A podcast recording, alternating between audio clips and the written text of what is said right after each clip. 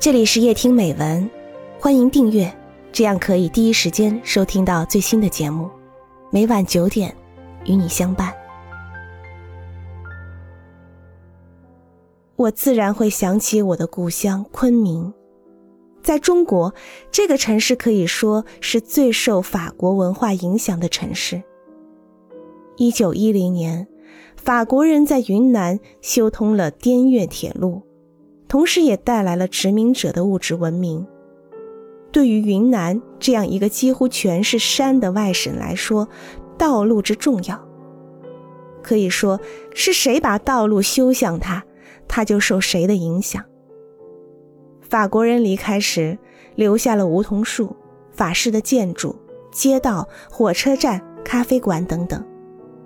我在巴黎时，甚至还听到有法国人问起昆明金碧路上的一家咖啡馆里的酸面包和咖啡。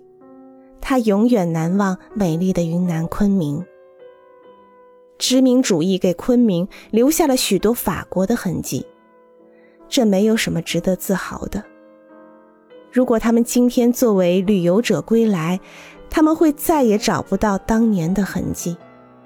这一切，今天已被根除的差不多了，而且马上就会完全消失。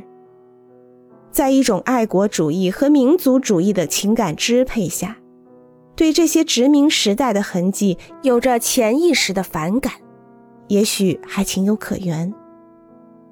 但昆明今天取而代之的。并不是更地方化、民族化的东西，恰恰还是西方的东西，只不过是更时髦的罢了。如果纯粹从一种审美的角度来看，那么那些同样并非民族化的，相反却是西方的、毫无风格可言的现代建筑的拙劣的模仿品，与法国式的旧建筑相比。后者至少还保持了一种能让阿波利奈尔或兰波这样的诗人产生灵感的风格，而那些取而代之者，可以毫不客气地说，毫无美感，并且不伦不类。更可怕的是，人们消灭殖民时代的遗迹，并不是恢复了对久已不新的传统建筑的兴趣，因为遭到根除的。不仅仅是那些让人们回忆起法国殖民文化的东西，那些古老的街道、明清时代的建筑物也正荡然无存。十年前离开昆明的人，如果他今天重返故乡，他会轻易地认出他旧日的情人、朋友、街坊，但他再也认不出这个城市。在从昆明机场进入市区的路上。一位来自广岛的日本游客惊讶地赞叹道：“昆明是一个新城市吧？这么多新的楼，发展的真快啊！”他的口气像是在赞美一个戈壁滩上新兴的石油城。我想告诉他，这是一个古老的城市，但我指不出一处事实来向他证明。我只能在过后。带他到那些寥寥无几的名胜古迹，让他想象一下旧日的昆明。到那里，他也不相信，因为寺庙也崇尚“总把新桃换旧符”的古训。这些古迹都已经焕然一新，历尽沧桑的建筑都已经被最近出厂的油漆涂抹得光可见人了。不仅一般的建筑如此。我的母校云南大学，一个知识分子集中的地方。这个八十年前建立的学府有一栋非常漂亮的大楼，叫惠泽院。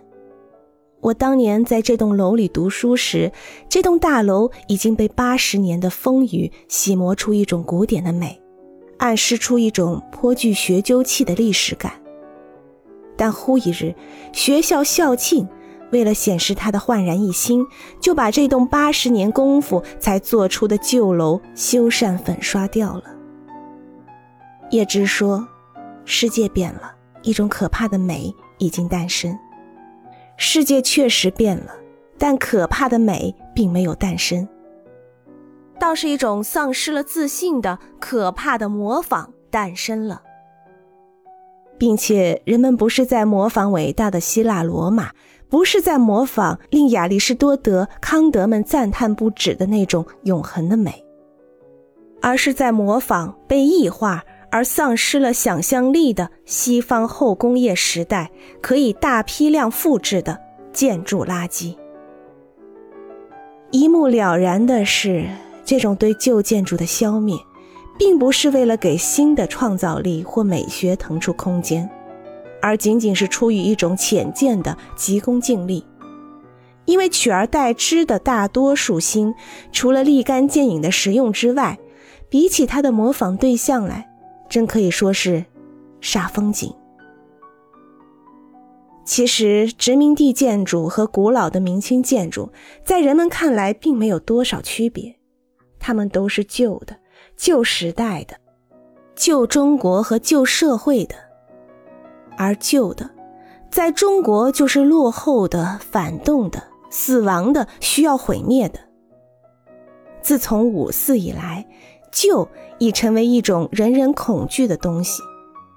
一代代中国人内心的主旋律都是跟着时代前进，唯恐被时代抛弃。在一种前进的时间观支配下。千千万万的人自觉地投入每一次革命，自觉地把自己改造成新人。随便翻翻中国二十世纪以来的文化读物，你可以发现汗牛充栋的都是这类价值观。在今天，这种价值观已经深入人心。如果说它最初还只是一种宣传，一种与中国人的传统价值观格格不入的意识形态的话，那么今天，它已经成为人们自觉的日常生活基本准则。在今天，中国人最基本的衡量一个有前途人的标准，不就是看他是否在天天向上，是否日日新吗？衡量一个城市、一个单位的标准，不就是看他们是否日新月异、一日千里吗？衡量一位作家是否入时的标准，不就是看他是否新状态、新写实、新 X 吗？在这样的价值观的支配下，有什么旧的东西还能坚不可摧呢？第二次世界大战没有毁灭巴黎，而一种价值观却令人们自己动手把昆明一个外省高原上的千年之城拆为废墟。但焕然的是什么？那取而代之的是什么？恐怕很少有人认真想过。在法国人看，旧只意味着时间和代代相传的传统；而在中国，旧却成了一种价值尺度。中国和法国都是革命深入人心的国家，但革命的后果却是如此不同。